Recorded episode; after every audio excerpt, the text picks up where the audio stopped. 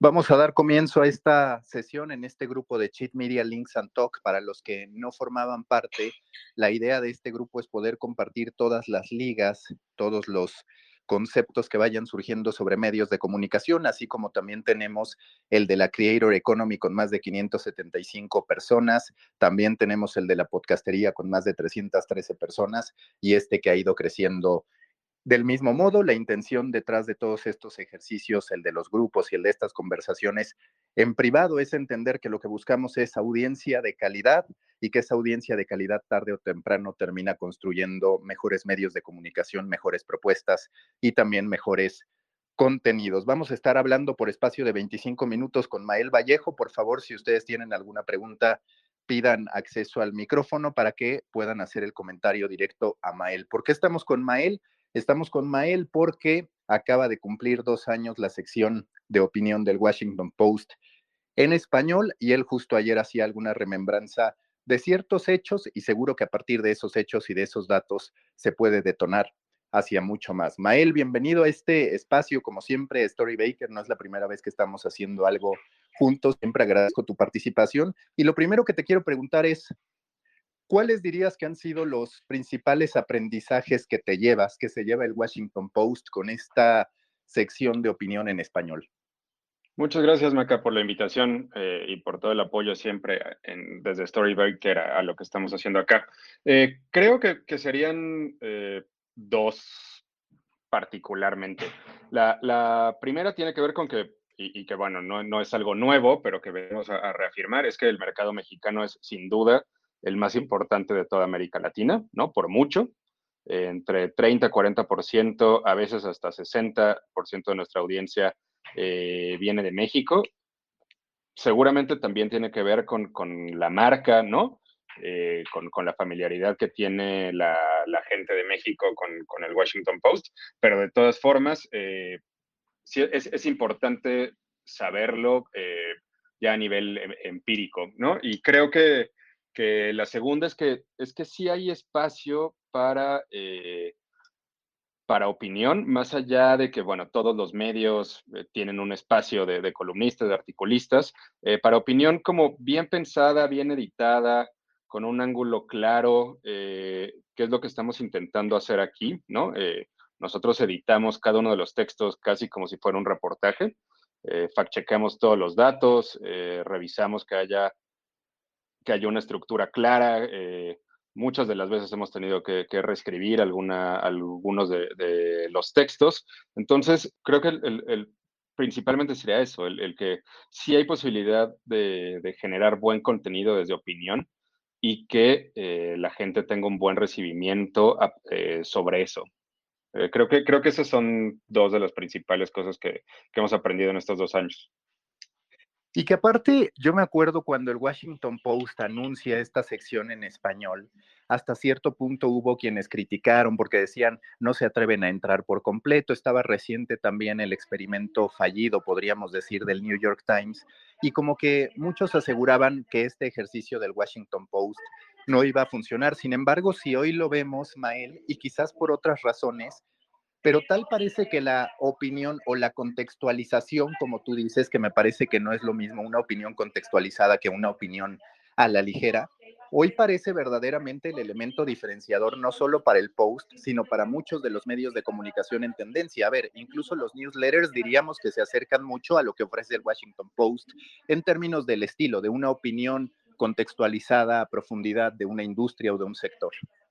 Sí, no, el, interés principal ha, sido justo eso, ¿no? O sea, dar contexto e información clara y necesaria a nuestra audiencia, sin importar eh, en dónde esté. Eh, aunque nuestra principal audiencia, por supuesto, es México, eh, lo que hacemos o intentamos es que lo que está escribiendo nuestra columnista en Argentina eh, sea claro, legible y tenga sentido para alguien en Ecuador y viceversa. ¿No? Entonces, eh, el poder eh, tener esta, esta visión continental al menos, ¿no? Digamos, nuestra, nuestro principal foco es Hispanoamérica, pero bueno, obviamente nos enfocamos mucho más en América Latina. El tener esta, es hacer este zoom out, ¿no? El, poder decir, bueno, ¿qué, cuáles son las cosas que están pasando en Chile, en Argentina, en Venezuela, en, en México, que importan para toda la región, eh, darles este contexto, que todos tengan datos, que esté bien escrito, que lo pueda entender la, el texto que publicamos hoy sobre Cuba o sobre El Salvador lo, pueda lo puedan entender en, Venezuela, me parece importante y que va un poco por lo que dices, ¿no? O sea, generar eh, buen contenido y eso nos estamos dando cuenta que, está funcionando, eh, aun cuando estamos compitiendo con eh, cientos de otras secciones de opinión de medios tradicionales, de medios de nativos digitales, de, newsletters solitos, es decir, estamos encontrando un nicho para, este tipo de contenido. Y lo otro es, regresando a lo que decías del inicio de la sección, eh, pues sí, nosotros salimos un par de meses antes de que, el Times cerrara eh, su, redacción aquí también en Ciudad de México. Y a este respecto, ¿se puede de verdad tener un periodismo global en español? Porque está mucho ese debate de, a ver, ¿qué tanto de verdad Latinoamérica está unida en sus historias? Queda muy claro que sí que hay comparaciones muy válidas, que sí que hay problemáticas muy válidas, pero siempre llegamos a un punto Quizás por el modelo de negocio, algo que en este caso el post, como lo ha manejado, puede no afectarle tanto, pero qué tan real o no es esta posibilidad del periodismo en español que viaje, que se olvide un tanto de la geografía, por decirlo de alguna manera. Yo, o sea, creo que hay, eh, puntos claves que, corren a través de todo el continente, ¿no? Es decir, eh, el tema de la desigualdad, el tema del narcotráfico, eh, es decir, sí podemos, podríamos tomar como como varias verticales, si lo queremos ver de, esa forma, eh, que expliquen un poco, un poco mejor. Obviamente, esto de, hablar de, América Latina como una sola, para quienes vivimos aquí, no tiene, no tiene sentido, ¿no? O sea, no, no, no pasa, eh, no es lo mismo lo que pasa en México que en Guatemala, ni de Guatemala a El Salvador, aunque, aunque estemos juntos. Eh, las experiencias, los gobiernos son totalmente distintos, pero sí creo que uno, el, tema del lenguaje, pues es lo, que nos une y de nuevo, intentando, que era, es lo, lo que hacemos la mayor parte de las veces, intentando hacer este zoom out y poderle explicar a la región lo que está sucediendo en esa misma región, eh, creo que eso tiene sentido. Es decir, esto, nuestra audiencia es, es, es, hispanoamericana, ¿no? Nosotros no estamos escribiendo para que para que los gringos entiendan eh, América Latina, sino para que América Latina tenga más contexto de lo que sucede aquí. Por lo mismo, eh, pues seleccionamos muy bien a, quienes van a ser como los colaboradores para que nos puedan dar este, esta información que genere conocimiento sobre todo, ¿no? Eh, es decir, a partir de una opinión, y como tú lo señalabas, una información que, te pueda dar contexto, que te explique qué está sucediendo en, un país, y no solamente con los grandes temas que están pasando ahí, ¿no? No es el solamente, eh, bueno, el tema de la economía en, en, Argentina, que por supuesto lo tocamos, pero ¿qué está pasando también con otras situaciones? Nosotros estamos muy enfocados en hablar de derechos humanos en tema de desigualdad, en tema de racismo, tema de violencia de género, eh, también hemos encontrado que, esos son espacios, o sea, este es un enorme espacio para hablar de esos temas, que aunque cada vez eh, están más en, los grandes medios, de todas maneras siguen, sigue pareciendo que son de nicho, ¿no? Del temas de la comunidad LGBT. Entonces, nosotros estamos apostando por dos cosas. Uno, eh, tener muy buenas plumas, tener un buen tráfico, obviamente, te digo, porque pues esto, a fin de cuentas, queremos tener una, una audiencia grande para después poder, poder empezar a, fidelizarla y hacer esta conversión a, las suscripciones, que es nuestro modelo de negocio. Pero por el otro lado, también empezar a dar voz, abrir a gente más joven, a gente que no necesariamente eh, tiene un espacio en, los medios tradicionales, pero que lo hace espectacular en su cuenta de Twitter, ¿no? O que en TikTok está generando eh, una, enorme audiencia y, ver si se puede, si ese ese conocimiento que, ellos tienen en, plataformas nativas digitales lo podemos transformar en un buen texto que pueda llegar a una audiencia distinta. Eh, entonces, para regresar a lo, principal, es América Latina, por supuesto, no, no, es, no es algo uniforme, no, no es algo homogéneo, pero sí creemos que podemos empezar a conquistar países poco a poco. Te digo, inicialmente es México, pero ya tenemos una enorme audiencia en Perú, una buena audiencia en Colombia, en Argentina, en la comunidad hispana de Estados Unidos. Y pues bueno, en algún momento tendremos que llegar a Bolivia, tendremos que llegar a, Venezuela, pero pues también son países con una, una, penetración muy baja de Internet, por lo cual pues de nuevo, y volviendo a, la pregunta anterior, pues son, son pasos pequeños que tendremos que ir dando, eh, haciendo o intentando que esto sea sustentable. Víctor, adelante, tienes una pregunta o comentario. Hola, ¿cómo están todos? Qué gusto saludarlos. Pero justo a mí lo que me, gustaría saber, hola Mal, ¿cómo estás? Es cómo seleccionan precisamente a sus colaboradores o cuál es el requisito para poder postular un texto. Parte de, dos cosas. Uno, que tengas una, una opinión sustentada, eh, y eso viene a partir de un pitch, ¿no? Es decir, nosotros obviamente buscamos, ya tenemos a, periodistas, comunicadores, especialistas eh, mapeados, ¿no? Que, que, además sabemos que entienden cómo se escribe opinión, que tienen las fuentes necesarias, porque eh, creo que el, gran problema, al menos en, México y en muchas partes de América Latina, es que eh, la gente piensa que, escribir opinión es eh, vomitar lo que, lo que cree sobre un tema, ¿no? Sin sustentarlo. Y nosotros, volviendo a, lo que les decía, nosotros editamos cada uno de los textos con bastante profundidad, ¿no? Necesitas una, una premisa clara de, de opinión y después desarrollarla con datos. Eh, hemos tenido gente que nos ha querido como fichar cosas eh, sin ningún sustento eh, y que al final no, no, no, tienen cabida aquí porque todo debe, tiene que estar sustentado. la segunda es, pues recibimos pitches por, por correo y de nuevo, tiene que haber una opinión que tenga sentido y sobre todo que la persona sea especialista en eso, ¿no? Eh, de nuevo, yo no me voy a poner a, opinar de, fútbol porque pues no es algo en lo que yo, obviamente tengo una opinión sobre fútbol, pero eso no significa que, mi opinión eh, tenga el, sustento necesario eh, como para que pueda ser publicada en un medio como este. Entonces, nosotros no, no, no, cerramos la puerta a nadie, o sea, no, no, es como que solo nosotros seleccionamos. Recibimos muchos pitches, la verdad es que el 90-95% de ellas llegan bastante mal. Y te quiero preguntar ahora, Mael, eh, ¿en algún momento han tenido complicaciones? Te lo pregunté durante la pandemia, cuando estaba el pico. Claramente una de las grandes polémicas hoy en cualquier sección de opinión, no solo del Washington Post, pasa por las inclinaciones o las ideologías de los colaboradores. Tú percibes que ustedes están asociados a una ideología, entiendo por lo que me has dicho que buscan siempre la pluralidad, pero ¿cuál es, digamos, la perspectiva desde Estados Unidos con los distintos reportes que haya sobre el tipo de opiniones que hay que tener, sobre el balance y sobre los parámetros para poder decidir cuándo es suficiente demostrar cierta ideología contra otra que quizás no está siendo tan expuesta, sobre todo en el ámbito político, que me parece pues es el más evidente. Claro, no, no, no hay una línea definida eh, para nada, es decir, eh, lo bueno también de ser un proyecto pequeño y, a, miles de kilómetros de Washington es que, bueno, que también muchos de los editores allá no, no, leen español, pues también tiene que ver con la libertad que, que tenemos aquí, ¿no?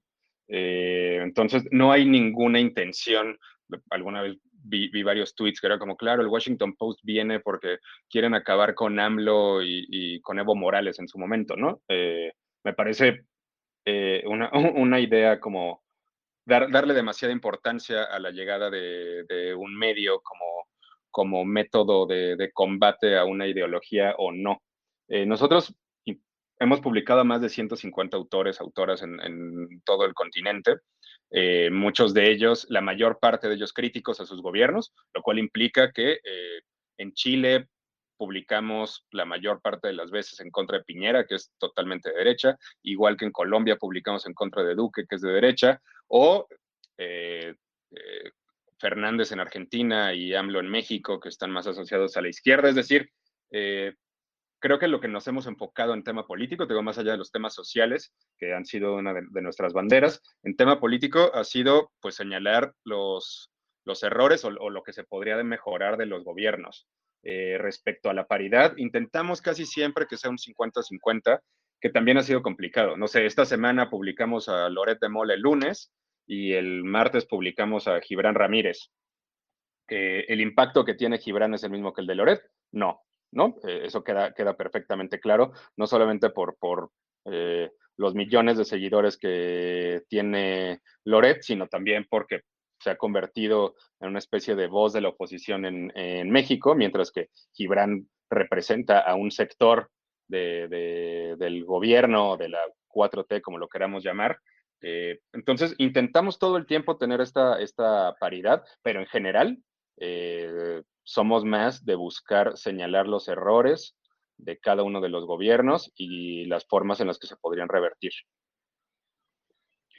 Entiendo mucho el funcionamiento en un sitio con flujo de noticias, con breaking news y demás, que pues tiene una serie de llaves para hacerse de tráfico. En el caso del Washington Post, entendiendo que muchos de sus colaboradores tienen grandes bases de seguidores en Twitter, ¿es Twitter y el newsletter aquellos que tienen la mayor generación de tráfico o cómo se distribuye ese tráfico que ustedes generan para la sección de opinión del post? No, Twitter depende muchísimo, por supuesto, de quién, de quién escriba, ¿no? Como te digo, si escribe Loret, por supuesto hay una gran cantidad de tráfico que viene desde, desde redes sociales, eh, pero últimamente, bueno, y habrá que ver cómo nos, nos empieza a pegar el tema del cambio del algoritmo en Google, pero, pero gran parte de, nuestro tráfico viene desde buscadores y por lo mismo, de nuevo, porque eh, creo que estamos, eh, publicamos textos en, dos velocidades. Uno tiene que ver con, con reacción, ¿no? O sea, si, algo que está pasando en este momento y publicar algo mañana mismo o máximo en dos días, eh, por lo cual indexamos bastante bien. y la otra es meternos a los grandes temas de cada uno de los países eh, por lo cual también estamos eh, resolviendo dudas que creo tiene la, gente, no solamente al interior de su país, sino desde, desde otros lados. Eh, un ejemplo claro es los textos que hemos publicado, por ejemplo, sobre coronavirus, hablando de la variante Delta, hablando de cómo poder cuidar a, los niños. han sido un, gran hit en, estos en estas últimas semanas desde la mayor parte de los países en, los que eh, tenemos audiencia, que ya estamos en los 50, ¿no? O sea, digamos, son 10, 12 países los que normalmente tenemos un, tráfico constante, pero luego se, agrega desde Surinam hasta Polonia. Entonces, los buscadores han sido como, como uno de, nuestras principales fuentes de, tráfico y el tráfico directo. La verdad es que Twitter, de nuevo, eh, no sé, no sé o bueno, la mayor parte de los medios en donde yo he estado, Twitter nunca ha sido un gran generador de, tráfico, aunque muchos medios le apuesten a, eso. Eh, y Facebook, pues cada vez más está cortando esa, ese tráfico a, los medios también. Entonces, estamos enfocados en eso, en crecer el tráfico directo desde nuestro newsletter y desde buscadores.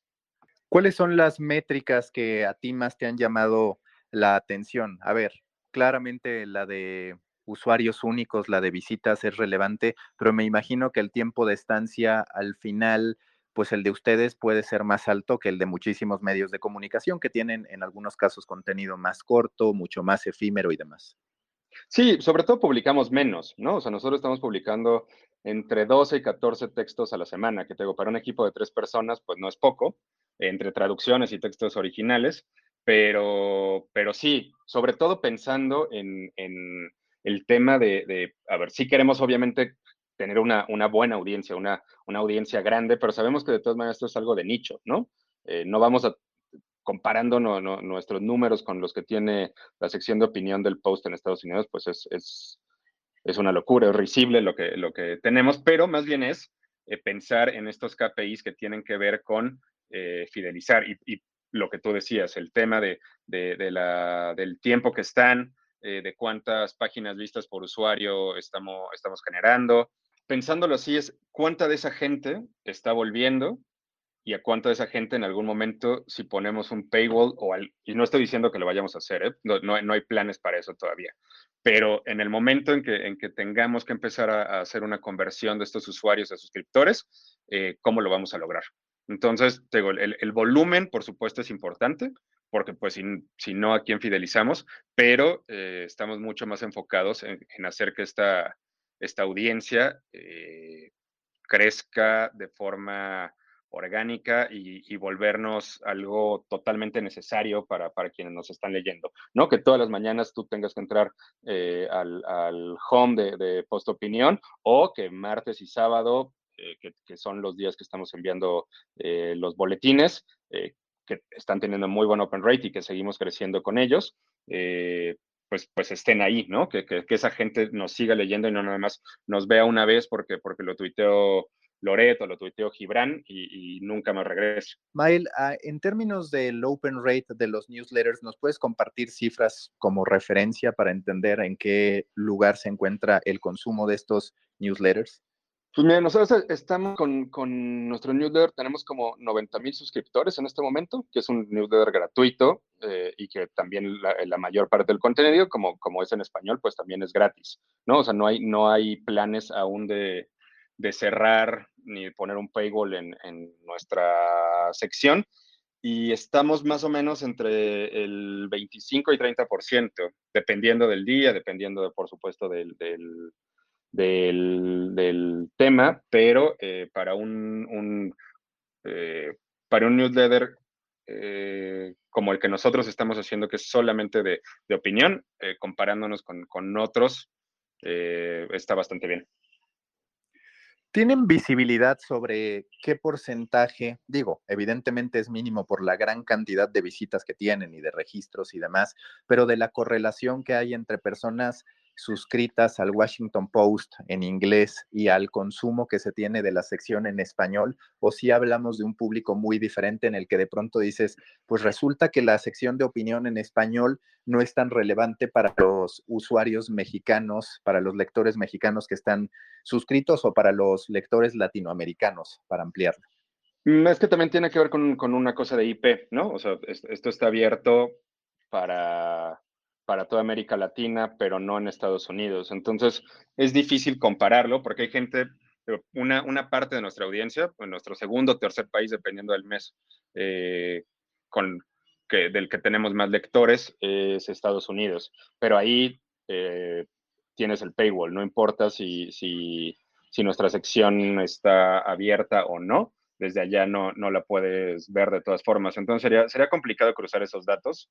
Eh, porque no, no serían representativos en realidad. ¿Cuál es el, proceso de fact-checking que siguen? Yo, por ejemplo, tuve una experiencia con CNN y demás, que también sabes que tienen un proceso de fact-checking exhaustivo. ¿Cuál es para que la audiencia entienda, tanto la que está aquí en vivo como la que lo va a escuchar posteriormente, el proceso que se sigue para validar o no la publicación de una columna? Eh, pues bueno, uno se, revisan todos los datos que, aparecen y sobre todo es necesario tener datos, ¿no? Tener datos duros. Eh, eh, en la opinión normalmente en, nuestros países implica el, no, pues es que hay mucha gente que odia a, Alberto Fernández.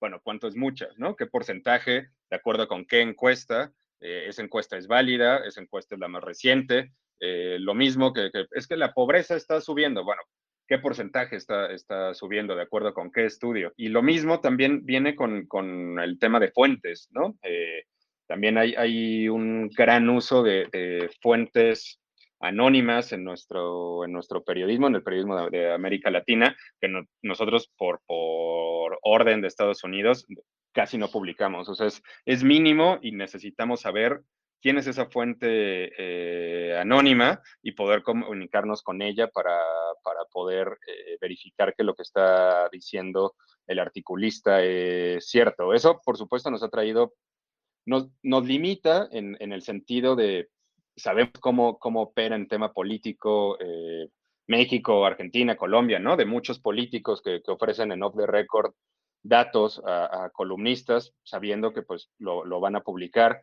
y eh, confiando también en que, en que la audiencia confía en que ese columnista, pues los datos que tendrá son, son ciertos, pero pues como hemos visto muchas veces, eh, estas filtraciones a veces son, no son ciertas, eh, vienen con, con, muchísima malicia y entonces vienen solamente para atacar al, a, un enemigo político, por lo cual nosotros no permitimos o intentamos que eso, que eso no suceda. Pero de regreso es, es casi como editar un, un reportaje los datos que, que, tú pones en tu texto tienen que estar verificados, sustentados con, una, con un link. Si tú ves nuestros textos, eh, y quizá para, para SEO no sea lo mejor, pero la mayor parte de nuestros textos están eh, llenos de, links a la fuente original donde vino eh, el quote que estamos citando, el porcentaje que estamos diciendo que, sucedió o, o se cita específicamente a los entrevistados que tiene cada uno de los actores.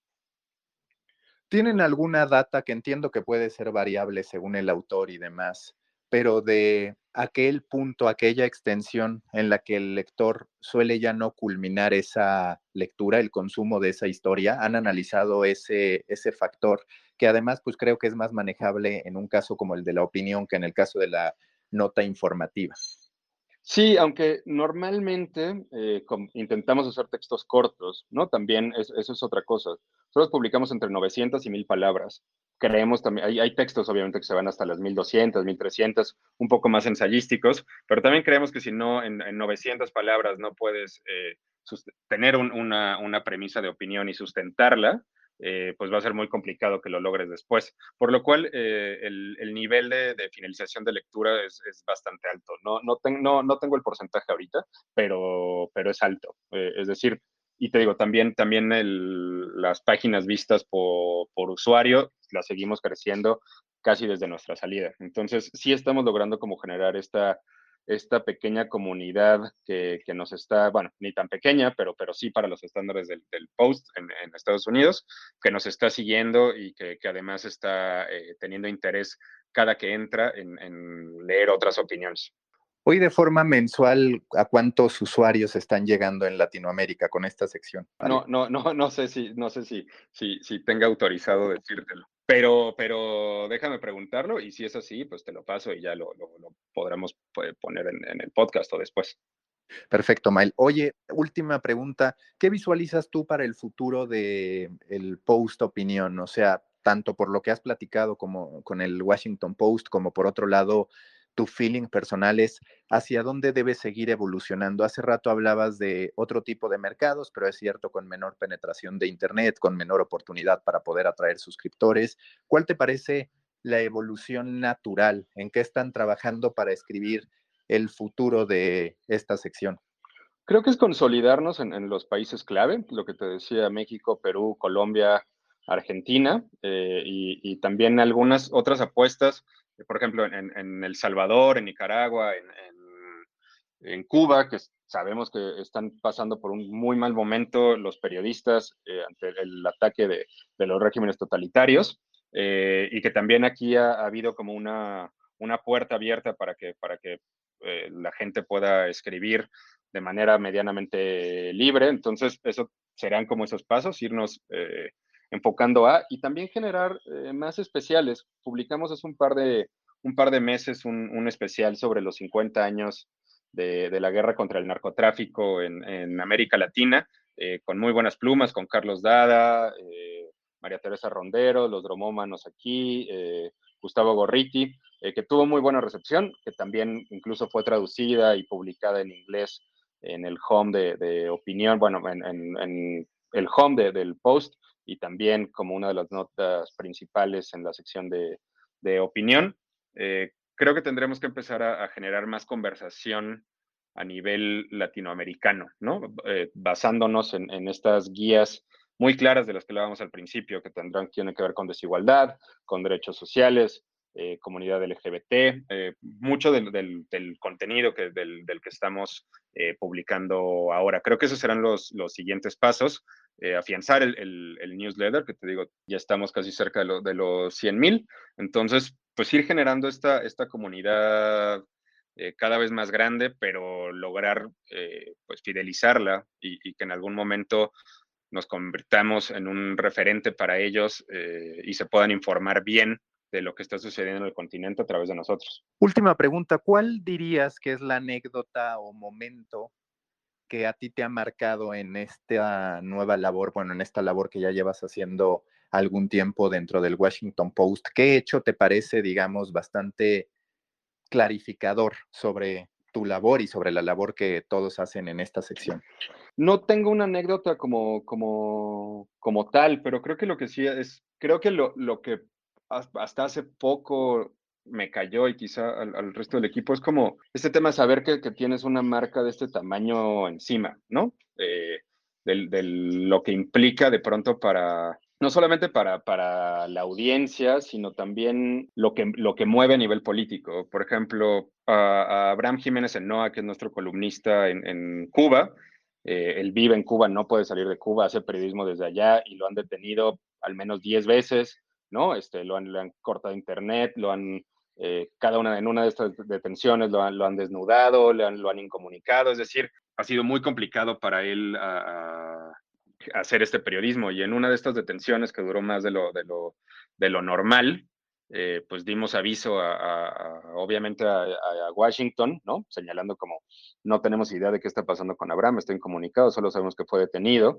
Se movió todo, todo el mecanismo del Washington Post hasta que eh, el, secretario Pompeo, todavía en, en, el gobierno de Donald Trump, eh, tuiteó respecto a la detención de, de Abraham, ¿no? y creo que ese tipo de, situaciones, ¿no? El, saber que, está respaldado como por un monstruo de este tamaño para, para las cosas buenas, ¿no? Y seguramente también para, para las malas, pero eso te deja, te deja muy claro como el, el, el papel que podríamos llegar a jugar aquí, te digo, sobre todo en estas en estos espacios, en estos países donde cada vez se restringe más la actividad periodística, donde cada vez es más complicado saber qué es lo que está pasando ahí, eh, los periodistas están siendo o encarcelados o exiliados, como, como está sucediendo en Nicaragua. Entonces, el poder tener el, privilegio de, no estar en esa situación y a la vez de tener un respaldo como este, creo que ha sido como lo más importante. El, el, el saber que tienes eso, eso detrás y también la posibilidad que abre, eh, no solamente para nosotros como editores, sino también para los autores, de saber que quizá pueden estar un poco más protegidos a partir de eh, tener el, respaldo de esta marca detrás. Listo, Mael, muchas gracias y como siempre, la mejor de las suertes. Muchas gracias a ustedes. Gracias por la invitación. Recuerden que pueden revivir esta conversación tanto dentro de este mismo grupo como también a través del feed del podcast de Storybaker. Me ha dado mucho gusto saludarlos y continuaremos con estas conversaciones exclusivas para la comunidad. Muchas gracias a los que participaron, a los que escucharon y a los que lo hagan ahora a través de este producto on demand. Hasta la próxima.